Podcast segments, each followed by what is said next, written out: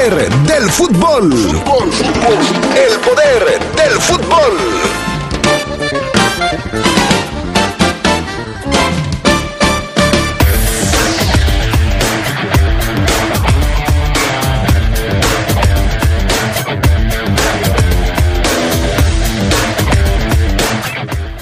William Tecillo renueva con el conjunto de los Esmeraldas de León.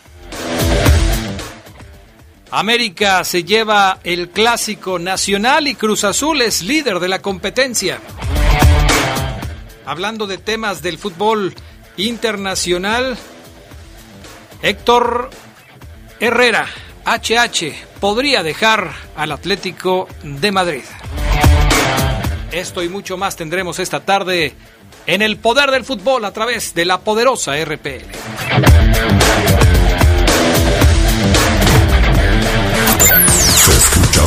Sabrosa, la poderosa. Este es un gobierno humano que trabaja para todos los leoneses. Concluimos el revestimiento del arroyo Las Liebres y del río de los Gómez para desalojar las aguas pluviales. No más inundaciones. Y también rehabilitamos mercados en beneficio de locatarios y clientes. Lo primero es tu bienestar. Lo primero es tu familia. León, ciudad de primera, gobierno municipal. Este es el inicio del tercer año legislativo.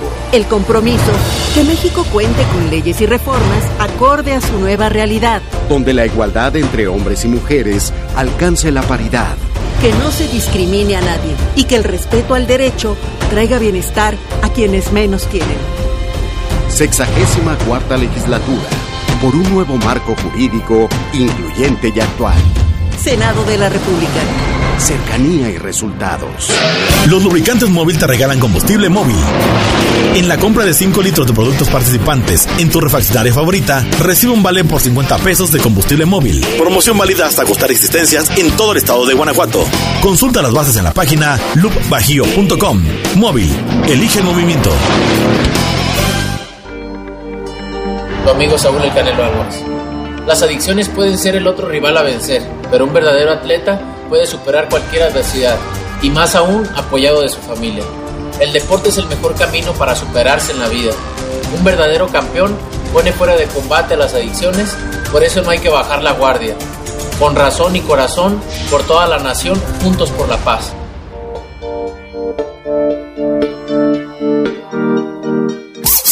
¡Ey, sí tú! ¿Ya renovaste tus espacios? Si no los has renovado, ¿qué esperas? En Comex se encuentra una gran variedad de pinturas vinílicas, esmaltes, barnices, texturizados e impermeabilizantes de la mejor calidad y con la mejor atención. 65 años renovando tus espacios. Juntos embellecemos y protegemos tu vida. Solo en Comex. Se escucha sabrosa, la poderosa.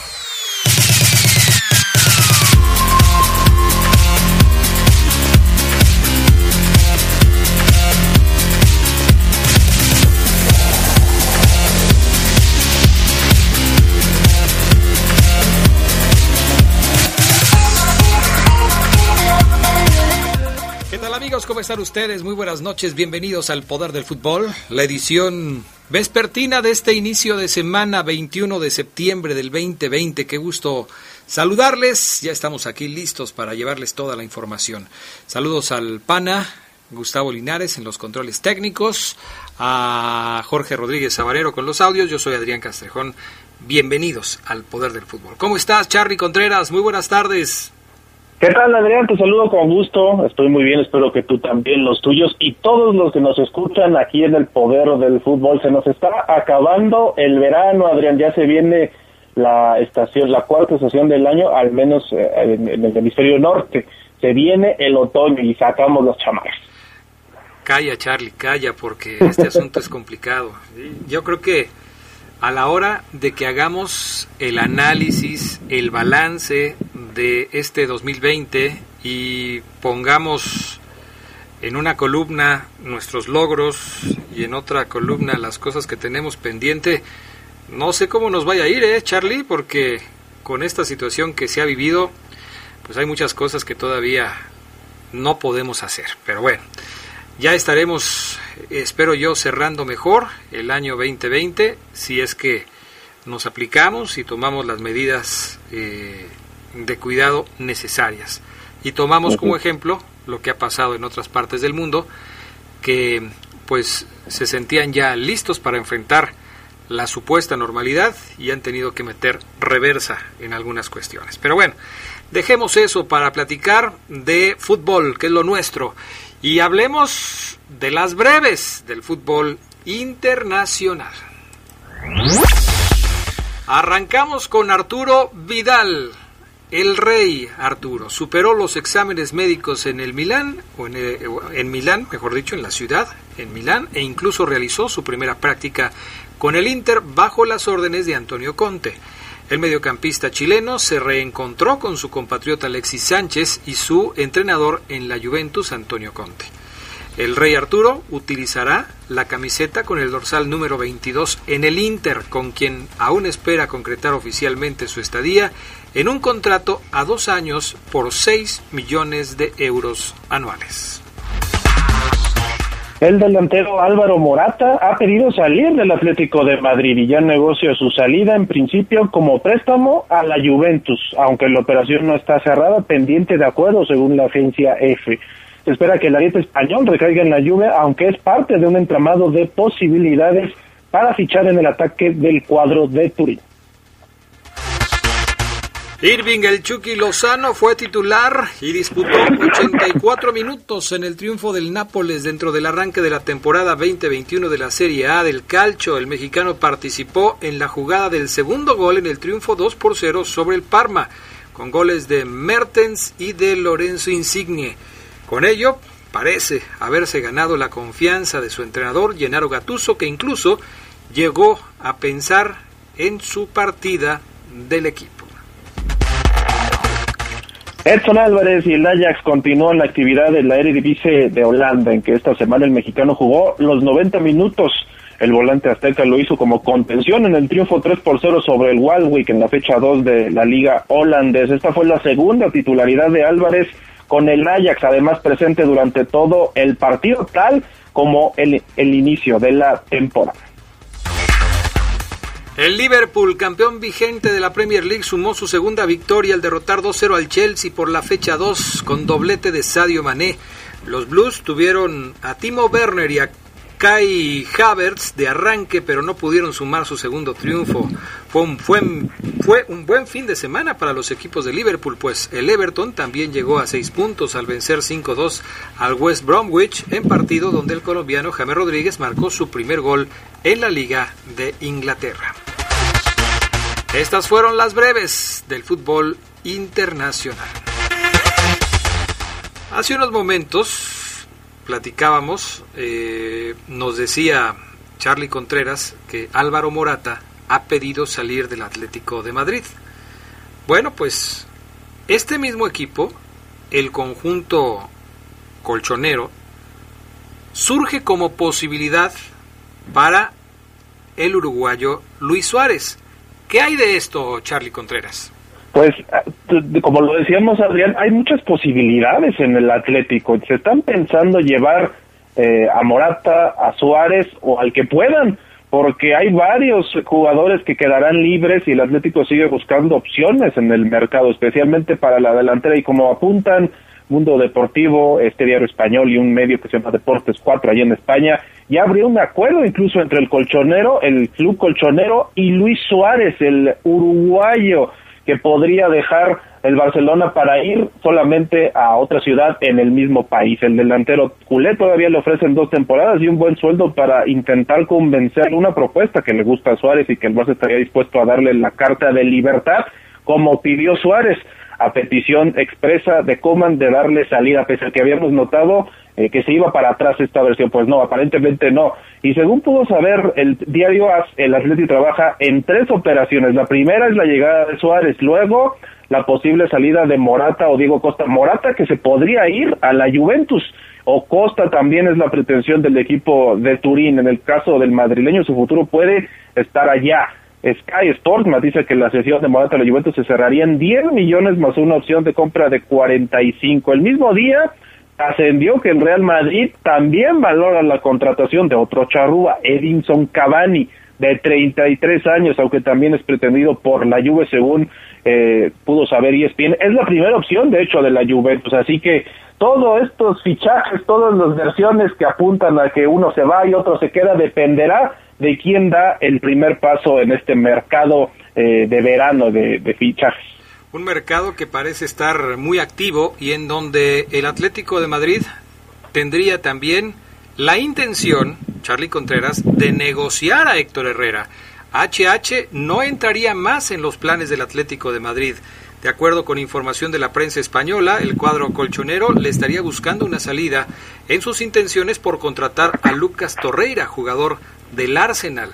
El medio Libertad Digital informó sobre la intención del Atleti de refrescar su medio campo, siendo Tomás Partey un inamovible en esa zona del campo y por lo tanto, pues HH podría dejar al equipo. Y ahora que hablabas del Real Madrid, también hay una versión que dice que ha resurgido el interés del conjunto merengue por los servicios de otro mexicano, de Raúl Jiménez, del que en algún momento se llegó a decir que estaba pues siendo observado por el conjunto del Real Madrid. Esa versión se desinfló al poco tiempo, pero ante la caída de la negociación para que Raúl Jiménez pueda llegar al fútbol de Italia con la Juventus de Turín, ahora se abre esta posibilidad. De acuerdo a la revista española Don Balón, el conjunto merengue estaría ya en pláticas con el Wolverhampton para fichar a Jiménez, con la posible salida de Luka Jovic al Milan, los merengues tendrían en la mira al delantero mexicano, quien ha tenido grandes temporadas con los Wolves. ¿Qué te parecen estas posibilidades? A mí me parece, Adrián, una gran posibilidad porque el Real Madrid sabe de lo que puede hacerse con el mejor mexicano, me parece, del momento. Y qué mejor que en el ataque porque lo necesita. Si se va Jovic, solamente tendría Karim Benzema como su ariete estrella. Necesita un delantero, por eso también le ofrecieron a Cavani y decimos que el que dé el primer paso, si Cavani se anima a ir al Madrid, pues prácticamente esta versión de Jiménez se cae. Pero bueno, ahí está la información. 50 millones de euros es lo que habrían ofertado por Jiménez. Nada despreciable. Hay que ver qué dice el Wolverhampton, que como decíamos, ya vendió a Diogo Jota. Se deshará del mexicano, es lo que yo no creo que ocurra.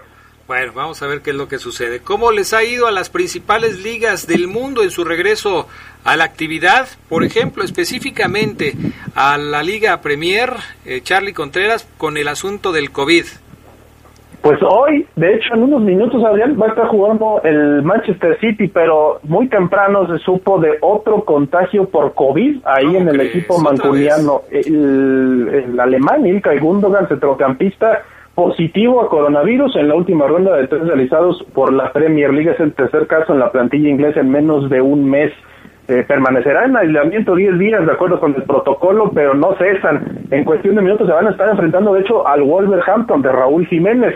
Hay que ver qué pasa, pero pues Gondogan no podrá estar. Lo constante, lo sonante, lo que está pasando en todas las ligas es estos rebrotes que ojalá terminen pronto.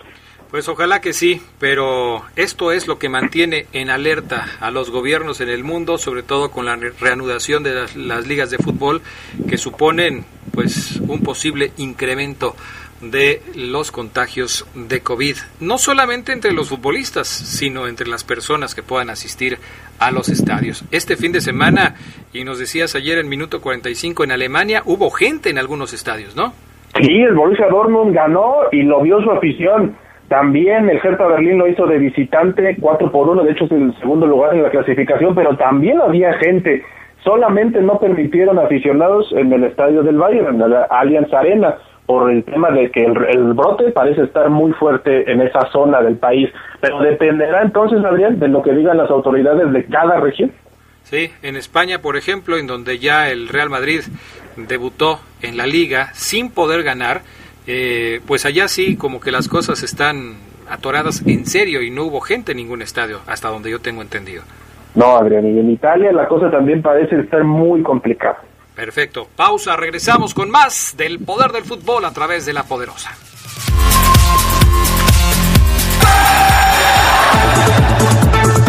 día como hoy, pero de 1929, nació el delantero húngaro Sandor Kocsis, que jugó en el Mundial de Suiza en 1954, donde fue subcampeón y goleador del torneo con 11 tantos. Kocsis es considerado como uno de los mejores atacantes en la historia del fútbol. Falleció en 1979.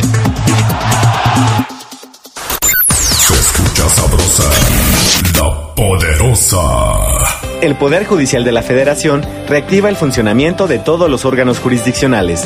A partir del lunes 3 de agosto se reanudan los plazos y términos procesales con todas las medidas para proteger la salud de las y los usuarios y del personal. Control de presencia física en las instalaciones. Justicia digital al 100% y habilitación de micrositio para consultar información de contacto con los órganos jurisdiccionales y para la generación de citas. Consejo de la Judicatura Federal, el poder de la justicia. Nuestro auto siempre nos acompaña cuando queremos dar más, como cuando solo ibas a comer con tus amigos. unos camaroncitos, ¿no? Y terminas en Acapulco. O cuando vas al trabajo. Respira, tú puedes. A pedir un aumento. Si ya elegiste tu camino, no te detengas. Por eso elige el nuevo Móvil Super Anti-Friction, que ayuda a tu motor a ahorrar hasta 4% de gasolina. Móvil, elige el movimiento. De venta en Refaccionarias Plaza. A partir del 21 de septiembre y durante dos meses, trabajaremos en la rehabilitación del puente La Herradura durante el día y la noche con cierres parciales. Planea tus tiempos de traslado. Esta obra permitirá mejorar la movilidad de miles de familias que a diario circulan por Boulevard Aeropuerto. Con más vialidades de primera, lo primero es tu bienestar. León, Gobierno Municipal. Se escucha sabrosa, la poderosa. Porque Comex es el color del fútbol, pinta tu raya con Comex. Comex presenta el reporte de la Liga MX. Un pero de 1975, en Argentina, el Racing derrotó al Independiente en el Clásico de Avellaneda por 5-4. Partido donde se marcaron seis penaltis. El atacante Alberto Jorge anotó cuatro goles esa tarde, tres de estos por la vía del tiro penal. Un año después, Jorge llegaría a la fiera.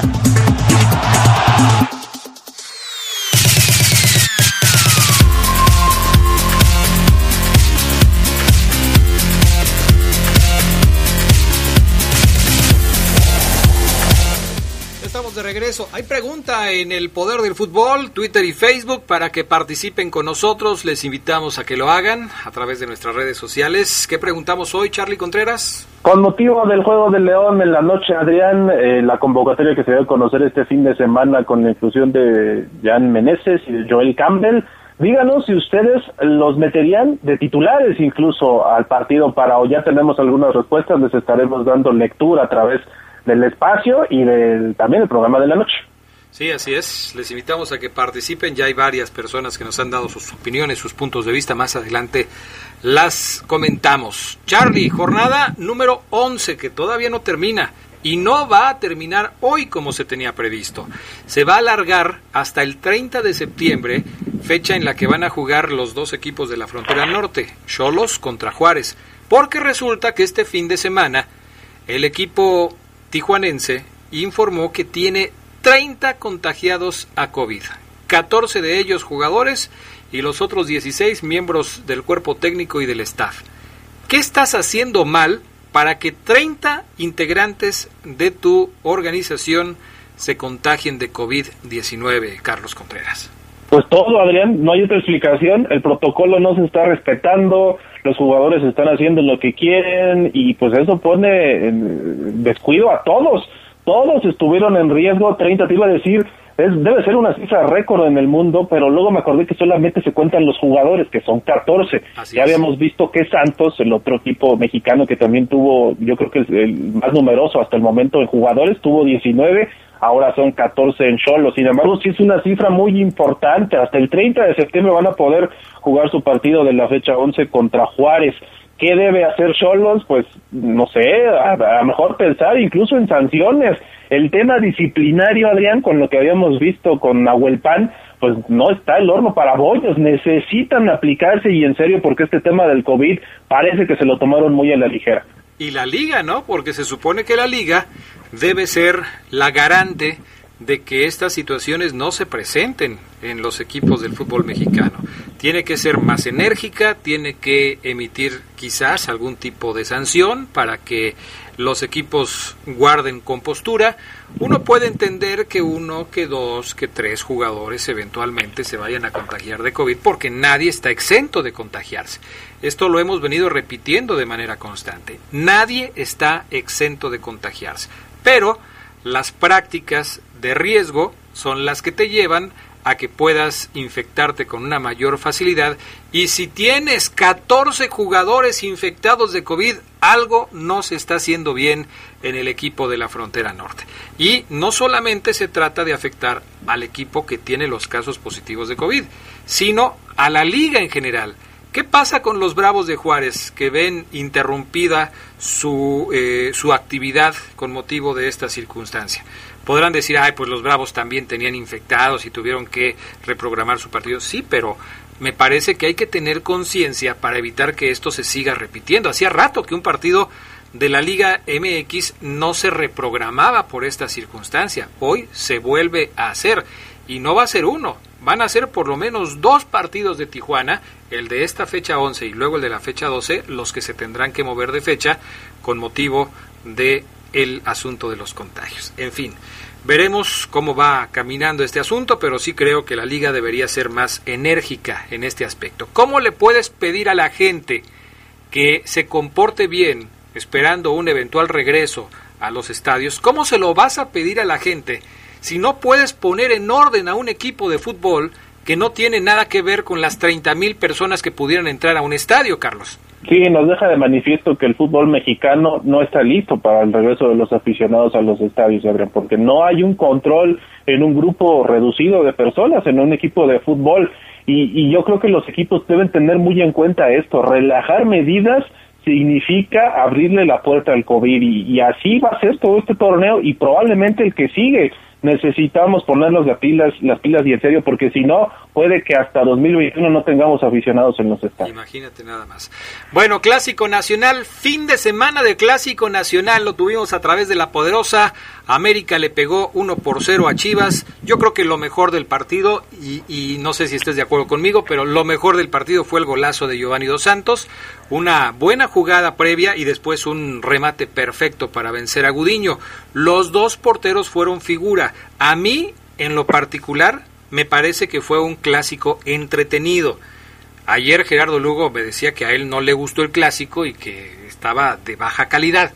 A mí me parece que fue entretenido, tanto Paco Memochoa como eh, eh, Gudiño tuvieron que participar constantemente en jugadas generadas por las delanteras rivales y eso le dio cierto eh, cierta dinámica al clásico nacional que resultó para mí entretenida.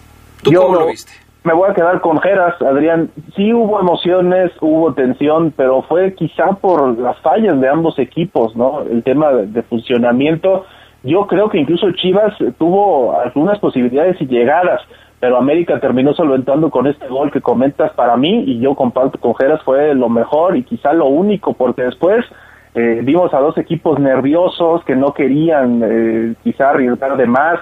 América me parece que tomó la iniciativa en el primer tiempo, después eh, con muchos problemas, se queda sin Emanuel Aguilera al minuto 45, lo tiene que sustituir por una lesión, mete a un chavo, a Ramón Juárez, y con eso le alcanzó, pero sí me parece que América terminó nervioso el partido y Chivas pues nos dejó claro por qué tiene tan poco gol este torneo, ¿no? Muy poquitas llegadas, prácticamente nada de nada y José Juan Macías le volvieron a llover las críticas no mostró mucho, se mostró desconectado, tampoco Alexis Vega, no sé qué va a hacer Bucetich, que pese a todo dice que se fue tranquilo porque para él Chivas fue mejor, probablemente sí en el funcionamiento, pero ¿cómo le dices a tu afición que estás tranquilo después de perder el clásico? Sí, difícil de entender para los aficionados de Chivas. Ahora lo de JJ Macías ya preocupa a los seguidores del rebaño porque JJ no, no brilló, no explotó en un clásico en donde se suponía que tenía que aparecer para inclinar la balanza a favor del conjunto tapatío. Un primer tiempo para el América, que anotó su gol, un segundo tiempo para las Chivas, que no pudo marcar, y a final de cuentas victoria para el conjunto de Miguel Herrera, que por cierto, eh, pues le tiene tomada la medida el, América a, a Bucetich, ¿no? Estaba yo viendo una estadística en donde el Buce sufre cuando juega contra el América, 11 victorias, 11 empates y 16 derrotas para Bucetich enfrentando al América a lo largo de su trayectoria con los diferentes equipos que ha dirigido. Tiene tiene muchas derrotas Bucetich frente al equipo de las Águilas del América. Sí, sí, sí, Bucetich, que es un técnico de mucha experiencia, además, pero también se extiende la jefatura del América, ya son, eh, no sé si desde 2016 habían, dábamos el dato la semana pasada que América no pierde con Chivas, 2017, ya me acordé, 2017, clausura 2017, el último triunfo de Guadalajara sobre el América. Bueno, eso sucedió en el Clásico Nacional, pero hubo polémica por todos lados, porque en el Mazatlán contra eh, Cruz Azul, la máquina se lleva la victoria gracias a un penal que el eh, cabecita Rodríguez cobró, pero de una manera defectuosa, no por su culpa, por culpa de la cancha. El asunto está en que le pega con los dos pies a la pelota y ustedes si no vieron la jugada se estarán preguntando cómo le va a pegar con los dos pies a la pelota eh, el cabecita Rodríguez. Lo que pasa es que se resbala y con la pierna izquierda, que era su pierna de apoyo, o su pie izquierdo, le pega al balón y casi simultáneamente le pega con la derecha. Esto le da cierto efecto al balón que vence al arquero del equipo de Mazatlán y el marcador termina tres goles a dos. Si contamos este gol, pues así quedaron, bueno, contó el gol, pero si no lo contáramos hubiera empatado dos a dos Mazatlán con Cruz Azul, ¿eh? Sí, el tema reglamentario, Adrián, siempre es uno de polémica en el fútbol mexicano y más en los medios, ¿no? Por eso se dio este debate, sobre todo en redes, porque después de ese cobro dijeron, ¿cómo pueden validarlo? Con el VAR teniéndolo como herramienta. Vimos las opiniones, por ejemplo, de Lalo Bricio, que dice que estuvo bien, que solamente se puede anular cuando es claro que el balón se mueve en una primera instancia, o sea, con el primer toque Después hubo respuestas hasta de Chiquimarco, ¿no? Que dice que debió ser anulado a rajatabla, pero ya también conocemos su versión del arbitraje y cómo lo aplicaba. Así él era. O sea, él lo hubiera anulado por el tema de eh, no haber cumplido 100% lo que marca la regla en el cobro de los penales. Pero bueno, ahí está el asunto. Para muchos estuvo bien anulado. Yo creo, perdón, para, para muchos estuvo bien marcado el penal, bien validado yo creo que si me hubiera estado en la cancha yo sí lo hubiera anulado o al menos repetido porque no dos toques sí es muy extraño el de Mazatlán también decía se con, mucha jiribí se validó o se cobró el primer penal a dos toques a dos toques por el mismo jugador, porque sí ha habido penales que se, que se hacen a dos toques entre dos futbolistas y, y, es, es válido hacer este tipo de jugadas. Bueno, el Necaxa con el profe Cruz sigue sin ganar, bueno, sigue perdiendo, ya ni siquiera sin ganar, tercera derrota al hilo del profe Cruz. Bueno, no, el otro fue empate, ¿no? Contra Chivas fue empate. No, perdió también, Adrián. Ah, fue el, ah, sí, cierto, 2 a 1. O sea, el gol de Chivas en el último minuto fue para ganarle el partido al equipo de Necaxa. Entonces tiene, tiene el profe Cruz tres derrotas seguidas. ¿Qué se estarán preguntando los, los directivos del Necaxa? Caray, búsquense el teléfono de Poncho Sosa para pedirle disculpas porque creo que nos equivocamos. El Atlas perdió como local frente al Pachuca 1 por 0. Hubo dos goles de, de taconcito o de taquito este fin de semana. Uno se dio en el Tigres contra Querétaro ganó Tigres tres goles por cero y el gol de Taquito lo hizo el Diente López. Y otro en el San Luis contra Monterrey. El gol de Taquito lo hizo Mauro Quiroga. Goles raros, pero hubo dos este fin de semana.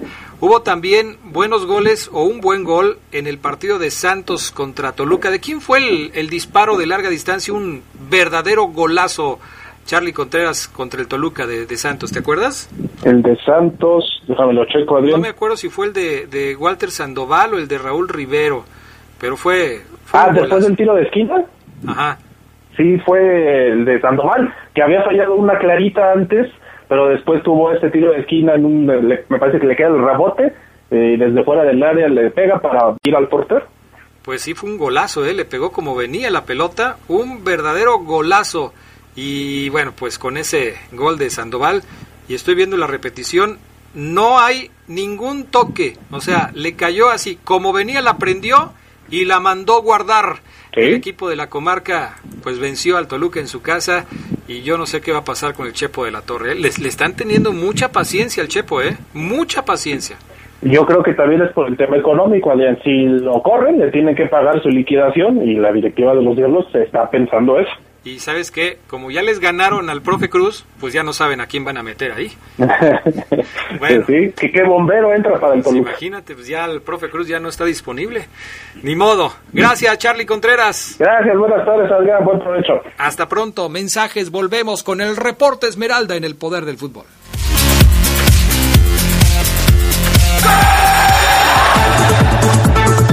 Ya como hoy, pero de 1973, nació Osvaldo Sánchez, portero que inició su carrera con el Atlas para después militar con los dos clubes más populares de México, como lo son las Chivas y el América. Además de coronarse con el rebaño, fue campeón con el Santos. Osvaldo Sánchez fue tres veces mundialista por México. Tenis Pontiac te da la hora. Son las 2. Mejora tu calidad de vida ejercitándote cada día con nuestros calzados deportivos running. Visítanos en tenispontiac.com y síguenos en redes sociales como Tenis Pontiac AXL. Tenis Pontiac. Innovation for the future. Se escucha sabrosa, la poderosa. Cuando te preocupas por las vaquitas marinas, solo necesitas un 4% para dar más. Tomas tu carro. Llegas al mar y le gritas a los cazadores. ¡Dejen en paz a las vaquitas! Si ya elegiste tu camino, no te detengas. Por eso elige el nuevo Móvil Super Anti-Friction, que ayuda a tu motor a ahorrar hasta 4% de gasolina. Móvil, elige el movimiento. De venta en Autopartes Gadi. En Grupo San Rafael contamos con el surtido más amplio de papeles cortados y extendidos al mejor precio y en las mejores marcas. Bond y Opalina Chambril, NCR cortado y extendido y Bond HP, mayoreo y menudeo con servicio en todo el país. Los esperamos en León en Camelia 207, Colonia Centro. Grupo San Rafael, una empresa orgullosamente 100% leonesa. Se escucha sabrosa, la poderosa. En la Universidad Franciscana contamos con maestrías en comunicación educativa, desarrollo docente y organizacional. Iniciamos en septiembre. Visítanos en Facebook. Somos la Universidad del Instituto Leonés. La Universidad Franciscana te presenta el Reporte Esmeralda. Como hoy, pero de 2014, el astro brasileño Ronaldinho marcó su primer gol en el fútbol mexicano al anotar para los Gallos Blancos en el triunfo de 4-1 sobre las Chivas. Diño venció por la vía del tiro penal a Toño Rodríguez al minuto 6.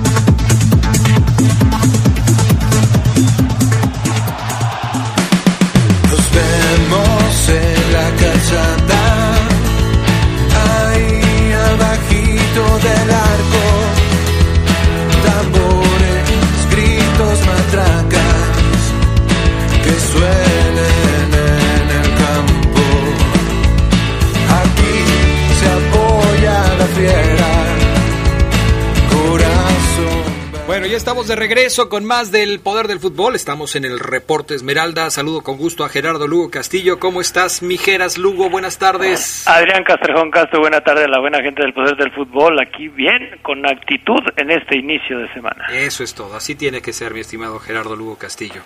Oye, pues mucha información para hacer un lunes sin que haya jugado el León todavía, ¿eh? Sí, no, está está muy muy activa esta esta cuestión del, del fútbol. Ya te escuchaba un poco con, con el buen Charlie, a quien le mando un saludo, igual a, mi estimado Maro Ceguera. ¿eh? Sí, saludos a los Ceguera. Este, platiqué porque hay, hay mucha gente que me ha estado preguntando que cómo está Oseguera. El viernes platiqué con Omar, el viernes por, por la tarde platiqué, pues sí, tiene algunas molestias debido a este tema del COVID. Eh, la está enfrentando. Fíjate que ahí no, no sé si voy a regar, la voy a regar con lo que voy a decir porque tú sabes que esas caricaturas yo no, no, no me las sé, pero creo que está enfrentando este reto que le puso la vida como todo un Saiyajin. ¿Será? ¿Será que sí, sí lo hice bien o me equivoqué? No, estuviste eh, perfecto y exacto, porque yo también, bueno, intercambié hace rato ahí audios con él y sí, le está echando mucha actitud el buen Omar. Bueno, pues ojalá que, que todo salga bien para Omar.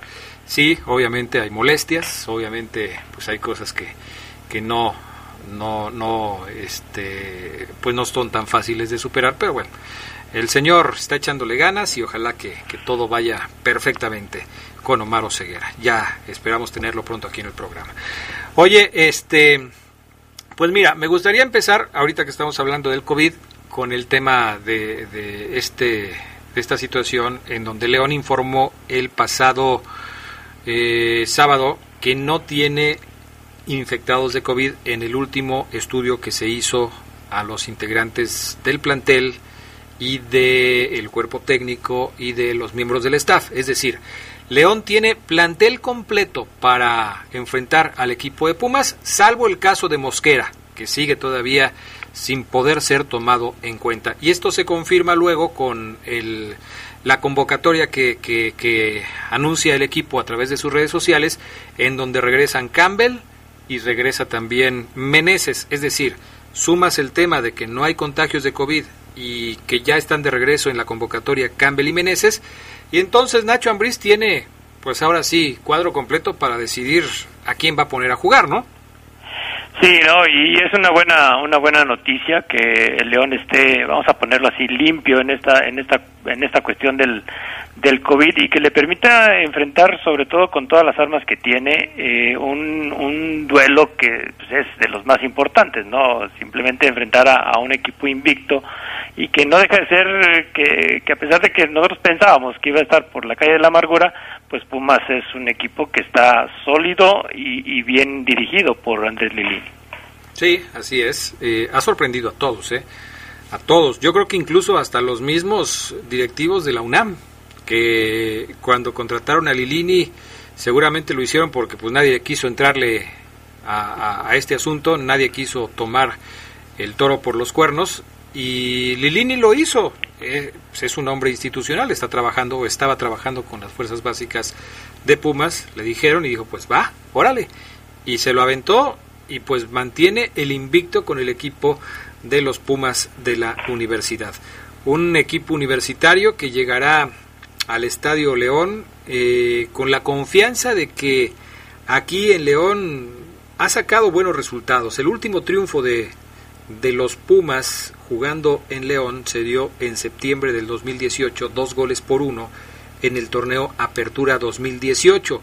Si te acuerdas, Gerardo Lugo, eh, en ese partido ya los dirigía Nacho Ambriz.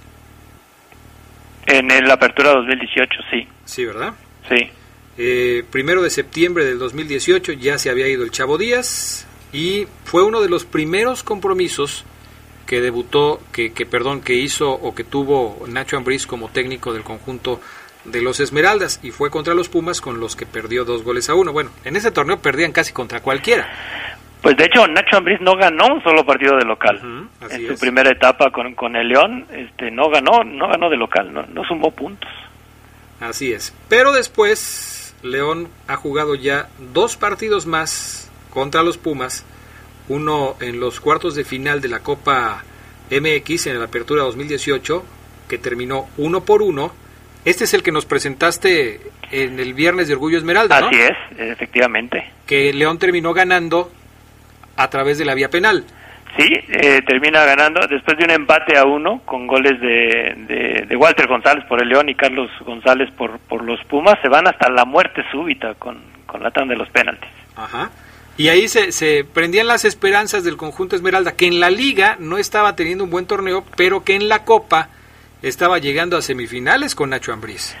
Sí, fíjate, nada más para, para corregir, Adrián, ese partido contra Pumas, del que hablamos de la apertura 2018, todavía lo dirige el Chavo Díaz. Ah, ok, perfecto. Y hasta un partido después de local, eh, ya es cuando debuta Nacho Ambriz y que ah, pierde okay. contra, contra Lobos. Pero sí, todavía de, de, por sí no ganó y nosotros atribuyendo la otra derrota a Ambris, no, no, no, nos, va, nos va a reclamar. Qué bueno que lo corregiste, qué bueno que dijiste que estábamos mal en ese dato.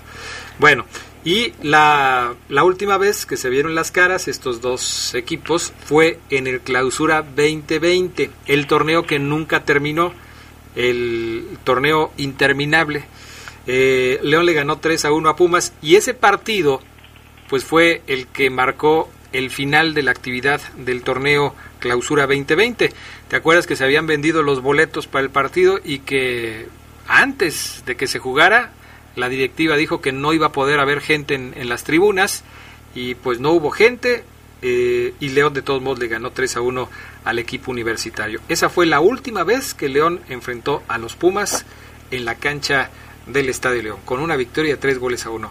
Es que a León del torneo pasado, pues le iba muy bien y estaba haciendo un muy buen torneo. Cuando termina ese clausura 2020 o cuando le dan finalización al torneo clausura 2020, León estaba en el segundo lugar de la tabla solamente detrás del equipo de Cruz Azul. Y que recordamos eh, en ese torneo era, era cuando León empezaba a levantar, ¿no? Venía de, otro triunfo en, en Juárez y, y sí vimos a un León sobre los Pumas eh, dominador, ¿no?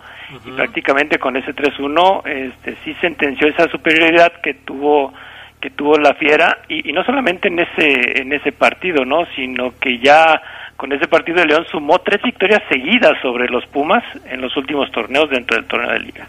Sí, porque antes de, de, ese 3 a 1, León le había ganado a los Pumas en Ciudad Universitaria 2 a 1 en el Apertura 2019 y también en Ciudad Universitaria le había ganado en el Clausura 2019, pero tres goles a uno. Es decir, si sumamos los últimos resultados, ese triunfo de la Apertura 2018, en el que ya después de corregir decimos que el técnico de León era el Chavo Díaz, ha sido el último triunfo de los Pumas sobre el conjunto de los Esmeraldas. Son uno, dos, tres, cuatro partidos sin perder de León ante los Pumas. Ya es un buen dato, ¿no? Ya es un buen número. Sí, no, es, es una seguidilla de, de, estos cuatro partidos, pero fíjate, nada más, son interesantes la, la, el historial que tienen León y Pumas, de hecho está más que parejo la, las estadísticas desde el invierno del 96, y a lo mejor ahorita podemos hablar que en la historia corta, pues el León ha sido muy superior sobre, sobre los Pumas, ¿no? Y, que eh, desde el lapso que te comento, que les comento a los amigos del Poder del Fútbol, en León se han enfrentado este, los Pumas, ha ganado siete veces por seis triunfos de León. O sea, es decir, que aquí en, en, en casa de León, el Pumas eh, tiene un triunfo más en la historia desde el 1996. Bueno, eh, si yo tuviera que preguntarte, Gerardo Lugo, eh, ¿quién es el jugador más importante de los Pumas? No porque sea el que más goles hace, ni porque el que evita que caigan goles, sino por lo influyente que es dentro del campo para el equipo de Pumas. Puede ser, sí, un jugador que, que, lleve mucho la pelota hacia el frente, que provoque muchas jugadas de gol, o que evite muchas jugadas de gol, o que influya en el pensamiento de sus compañeros, porque este Pumas del el torneo Guardianes 2020 es un Pumas diferente al de los últimos torneos. Este Pumas ha logrado cosas muy interesantes por la unión de grupo, porque están todos sintonizados en el mismo canal y ha sido un equipo que ha sacado buenos resultados, me parece, gracias a la cohesión que existe entre sus líneas.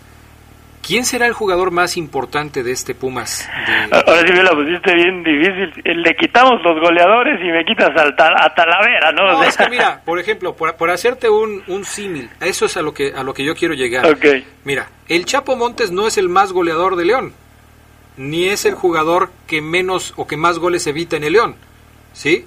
Es el cerebro del equipo, es, es un jugador trascendental, un jugador que si no está se sabe que a León le va a pesar porque eh, en la generación de jugadas es importante, se sabe que si no está va a perjudicarse el León porque es un jugador que ejerce un liderazgo en el medio campo del equipo. A eso me refiero, no te estoy poniendo una prueba de examen sorpresa, Gerardo Lugo. Yo nada más estoy poniendo ahí una, una pregunta porque yo estaba revisando la, la alineación de, del equipo de, de los Pumas y déjate, voy a, a, a, decir por qué te hice esa pregunta. Yo estaba revisando la alineación del equipo de los Pumas y veo que hay gente importante en cada uno de los sectores del terreno de juego y creo que eh, elegir quizás al jugador más importante es complicado.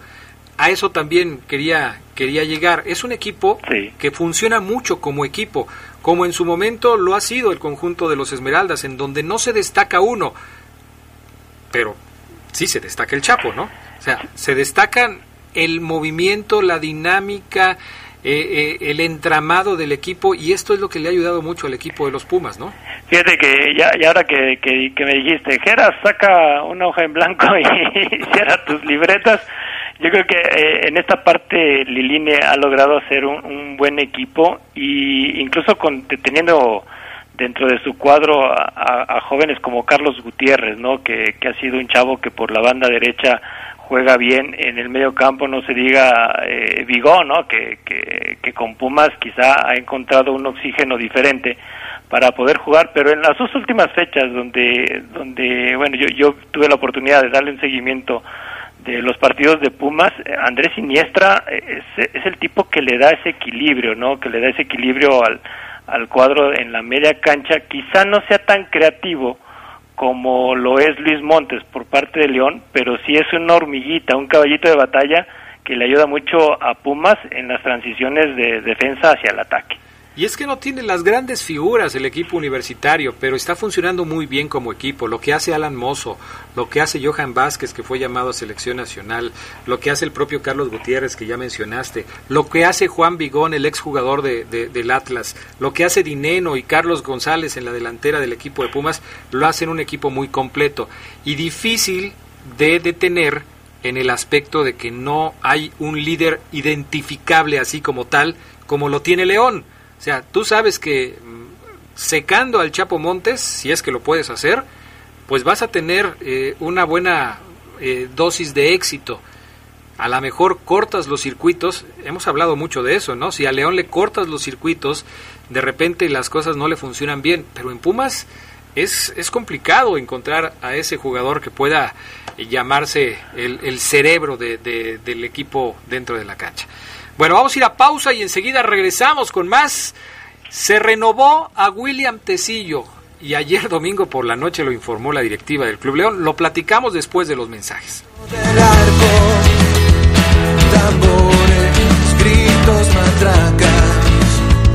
que suenen en el campo. como hoy, pero de 2007, el portero Rodolfo Cota debutó en la primera división, defendiendo la meta del Pachuca. Su equipo ya caía por 1-0 cuando Cota ingresó al minuto 25 ante la expulsión del arquero titular Eduardo Hernández. Al final los Tuzos perdieron por 3-0.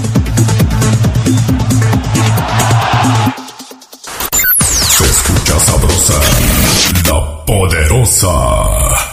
Grupo San Rafael, somos el más importante distribuidor de México en todo tipo de papeles cortados y extendidos al mejor precio y en las mejores marcas nacionales e importadas como One Godfrey, Excellent Copy, HP y Caple Cowie. Venta de mayoreo y menudeo. Llámenos al 477-714-7510. Grupo San Rafael, somos orgullosamente una empresa 100% leonesa.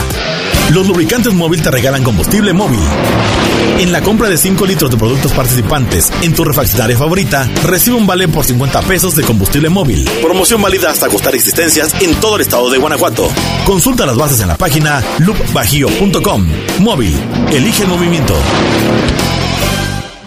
En Credicer nos mantuvimos fuertes y a tu lado. Juntos hemos transitado esta contingencia. México nos necesita a todos para salir adelante. Y como siempre de la mano, seguiremos creciendo. Con Credicer, que nada le falte a tu familia. Te prestamos desde dos mil pesos. En Credicer queremos verte crecer. Credicer para la mujer. Informes en Facebook y en credicer.mx. Se escucha sabrosa, la poderosa.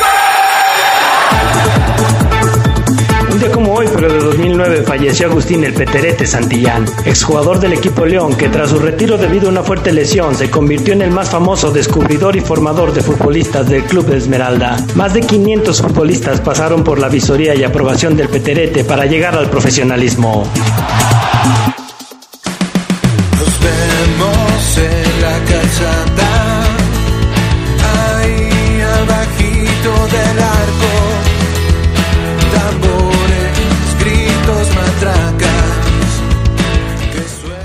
Ya estamos de regreso. Caray, más de 500 futbolistas pasaron por las enseñanzas del Peterete Santillán, Gerardo Lugo Castillo. Incluyendo Adrián Castrejón. eso no se me va a olvidar, Adrián. ese dato no se me va a olvidar. Pero es que técnicamente yo no pasé por las enseñanzas del Peterete. A mí me cortó antes de que ¿Cómo me no? las Te, enseñanzas. te hizo ver que tu camino era por otro lado, o sea. Bueno, en eso sí tienes toda la razón. Saludos a, a toda la familia de don Agustín el Peterete Santillán. Eh, a todos los conocemos y pues, a todos les, les deseamos este eh, pues un buen recuerdo ¿no? del Peterete, que por supuesto todos lo tenemos. Y hoy, oye Adrián, y, y el dato de hoy cumple 13 años de haber debutado Rodolfo Cota, y vaya debut, ¿no? Te expulsan al portero que era titular, y ya vas perdiendo, y órale, éntrale a debutar. Sí, hombre. Oye, y, y a propósito que estamos hablando de Rodolfo Cota, que siempre sí va, sí va a la selección. Sí, no, que, quizá en, en- el plan eh, que te llamen de rebote a lo mejor no, no te pueda gustar tanto, ¿no? Pero o igual no podemos estar tan de acuerdo cuando hemos visto buenas actuaciones, excelentes actuaciones de Rodolfo Cota, pero bueno, ya está ahí, ya este, va a tener esa oportunidad de que al menos lo vea un par de días Gerardo Martino y vamos a ver, ojalá y los siguientes llamados para Cota sean a la primera. Pues ojalá que sí. Digo, a mí, yo soy de esos que no, no está muy de acuerdo. O sea, a mí no me gustó la forma que llegó. O sea, como de rebote, como de relleno, pero... Y no me gusta porque creo que tiene más facultades y más capacidades en este momento que algunos de los que están ahí. Incluido Jonathan Orozco. Pues, el cambio salió re bien porque, o sea, eh, creo que él está mejor, por ejemplo, que Jonathan Orozco o que Hugo González. A mí me parece que, está mejor que, que cualquiera de los dos, pero bueno. En fin, ahí está ya Rodolfo Cota, se va a incorporar junto con Iván Rodríguez después del partido de hoy contra Pumas. También los de Pumas que fueron llamados se incorporan al trabajo del microciclo después de este partido, que ya nada, van a, nada más van a ser dos días, ¿no? Porque, se, o sea, se suman hoy en la noche, supongo yo que viajan en la noche, eh, para amanecer ya mañana en la Ciudad de México y agarrar todo el día, todo el martes y todo el miércoles en el trabajo de la selección.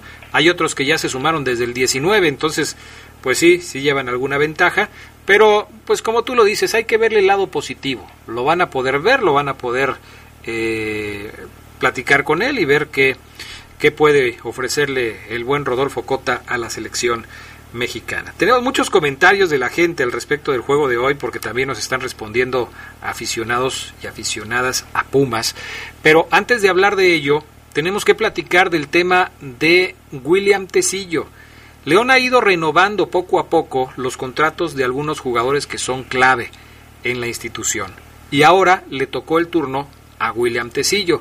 A través de las redes sociales, el Club León eh, colgó eh, un video en donde pues se veía que le llevaban serenata a William Tecillo, lo, sorprendieron en su casa con la complicidad seguramente de su familia para llevarle un mariachi y eh, pues así festejar la renovación de su contrato. Y después ya William se, se sentó a platicar con la oficina de prensa del club que también difundió un video y eh, vamos a escuchar las palabras que Tecillo eh, mencionó, que dijo después de la renovación de su contrato. Adelante con lo de Tecillo. No, la verdad no lo esperaba, pero, pero muy contento, la verdad muy contento por, porque es un club que, que me ha acogido muy bien y este, mi familia y yo contento de la ciudad, de la hinchada, del, del club y como tú dices, esperamos obviamente tener mucho tiempo más acá en León y bueno, obviamente poder ganar cosas importantes con el equipo. Por felicidad, ¿no? Mis hijos contentos acá, eh, mi esposa, eh, mi hija, entonces la verdad contento por, por, por todo, es un equipo muy serio, yo la verdad obviamente eh, en la renovación, hablando con el presidente, obviamente le, le agradecí, obviamente contento y poder demostrar, ¿no? Demostrar en la cancha que bueno, al fin y al cabo también uno está también acá por el rendimiento, entonces obviamente poder ganar cosas importantes, como dijo ahorita, para, para la afición que desde que llegué siempre me ha demostrado su, su apoyo. Bueno, venía con grandes expectativas, obviamente sabía que llegaba un equipo exigente eh, cuanto a lo deportivo, sabía la afición de que era un exigente. Bueno, estando acá, como tú dices, me han acogido muy bien, la verdad contento, obviamente poder extender el contrato acá con el equipo, también por la ciudad, como, como te dije, la gente. Y bueno, yo me queda de retribuir en la cancha todo lo que me han demostrado ahí por fuera. Pues ahí están las palabras de Tecillo, cumplidor, el colombiano, lo pusieron como central, cumplió, lo pusieron como lateral, también cumplió. nadie está exento de cometer errores, pero pues, en ese balance creo que le ha ido mucho mejor a William Tecillo eh, que a algunos otros futbolistas, ¿no? O sea, ha sido un elemento que ha respondido bien a las expectativas que se, ha- que se habían generado en torno a su llegada. Sí, no, y, ¿sabes dónde caló hondo esta renovación? En Argentina. Hoy el diario Le, a través de las redes sociales, hizo una, un comentario así un tanto irónico y sarcástico de, de que recuerdan a aquel William Tecillo que el Boca quería traer, pues ya lo renovó el Club León allá en, en México, ¿no? Y, y yo creo que aquí, Adrián, si bien también se le ha criticado a la directiva de que no ha invertido en contrataciones fuertes, yo creo que el hecho de renovar a jugadores como William Tecillo, pues también habla de ese esfuerzo que, que hizo la directiva, ¿no? Porque ya no es lo mismo que lo que vale William cuando llegó, ahora que ya ha, validado su, su calidad en la cancha, ¿no?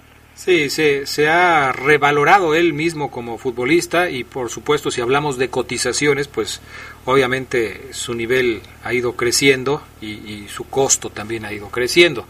En Argentina pues deben estar enojados, pero pues ya sabemos cómo es Boca. O sea, Boca quiere que les dan a los equipos, no sé, el 50% de lo que están pidiendo y el otro 50% se lo quieren pagar con el orgullo de ir a Boca. Y pues no, así no funciona el asunto, ¿no? Qué bueno que, que la directiva del Club León eh, analice eh, las ofertas y diga, no, pues aunque sea Boca, a lo mejor al jugador le conviene, a lo mejor, porque incluso en lo económico a lo mejor le van a ofrecer menos de lo que estaba ganando. Pero a nosotros no nos conviene como club deshacernos de un jugador como William Tecillo. Entonces, qué bueno que, que lo renovaron, qué bueno que se queda con el equipo. Creo que es un jugador fundamental en el esquema de Nacho Ambriz y eh, lo está haciendo bien. Entonces, qué bueno que se queda William Tecillo con el equipo de los Esmeraldas. Y coincido, las decisiones acertadas de la directiva también, por supuesto, hay que reconocerlas, ¿no? Esto, esto es parte fundamental del trabajo que se hace cada año, cada torneo, para fortalecer al grupo. Algunos dirán, oye, pero es que siempre se dice que aguantaron los billetas. Pues sí, pero también en algunos casos es cierto, Gerardo Lugo. O sea, el, el aguantar una oferta importante. Imagínate, imagínate a William Tecillo, que llegan y le dice su representante, oye, te quiere Boca. Convencer a William Tecillo de que se quede en el León y de que no vaya a Boca no es cosa Sí. fácil, ¿eh? Sí, no, no, no, tan, tan solo el, el, el nombre te llama Claro. la atención, ¿no? Y, incluso hasta un jugador hasta pudiera decir, bueno, tengo un colchoncito como para sacrificar quizá un tanto lo, lo monetario, pero yo creo que aquí León sí tuvo que hacer un buen esfuerzo para mantenerlo. Mira, comentarios de la gente, dice acá Sandra Lumos, eh, hola, exacto Adrián, es un equipo diferente este Pumas, al que perdió el pasado 14 de marzo, va a ser fundamental Talavera. Voy Pumas, un Goya a la distancia, este equipo jamás está solo, claro que se sabe lo bien que juega León, pero sí se puede. Luis Eduardo Ortiz dice buenas tardes, si Pumas está ahí o va invicto es por los equipos que ha enfrentado, puro de media tabla hacia abajo. Hoy Pumas regresa a su realidad. ¿Sí crees eso? Que yo estaba viendo aquí los resultados de Pumas, le ganó 3-2 a Querétaro, le ganó 2-1 al Atlas, empató con Juárez, empató con Monterrey, empató con Mazatlán, empató con los Tigres, le ganó a Tijuana 3-0, le ganó a Puebla 4-1, le ganó a Santos 2-1, le ganó a San Luis 3-0, pero no ha jugado con América, no ha jugado con Cruz Azul, no ha jugado con León. Entonces, ¿será una prueba importante para los Pumas esta noche? Sí, claro, ¿no? Y ante un equipo que sabe que sabe manejar la, la pelota, yo creo que ah, va a ser una prueba como en, ambos sentidos, ¿no? Para el León enfrentar al equipo que, bueno, antes de esta jornada era, era el, el líder general y, y Pumas que trata de mantener el invicto, pues va a tratar de también cortarle la racha al León de toda esta seguidilla de 25 partidos sin perder dentro del torneo regular de liga, ¿no? Yo, creo que hoy eh, vamos a ver a dos equipos que están en un momento muy bueno de su nivel futbolístico. Bueno, pues ya veremos qué es lo que sucede. Hoy por la noche tenemos programa a las 8 de la noche. Vamos a tener una entrevista también muy interesante. Ojalá que nos puedan acompañar en esta serie de entrevistas que estamos haciendo los lunes en el Poder del Fútbol. ¿A quién tenemos esta noche, Gerardo Lugo Castillo? A Sergio el Celajú Anaya, el buen profe que, que nos, nos, va a atender en la noche. La verdad, tiene, yo he platicado varias veces con él y tiene un sinfín de anécdotas. Y como no, no, le tocó estar en una etapa muy bonita para el Club León. Y es uno de los goleadores históricos de la Fiera. Así es. Uno de los goleadores históricos de la Fiera. Mauro Boselli lo superó con dificultades y después hubo por ahí un encuentro, vamos a platicar de eso, ¿no, Geras? De, del encuentro que hubo de él con Mauro Boselli cuando el matador eh, lo superó en el conteo de goles con la Fiera. Sí, ¿no? Y de dónde sale lo de Zelajú, este, su llegada a León, y, bueno, va, va, a estar interesante. Va a estar la interesante. Hoy les invitamos, hoy por la noche en el Poder del Fútbol. Gracias, Gerardo Lugo Castillo. Buen inicio de semana a todos. Gracias también al PANA en los controles, a Jorge Rodríguez Sabanero en los audios. Yo soy Adrián Castrejón, me despido. Que tengan buena tarde, buen provecho. Hasta pronto. Aquí se apoya la fiera, corazón. Quédense en la poderosa. A continuación viene el noticiero.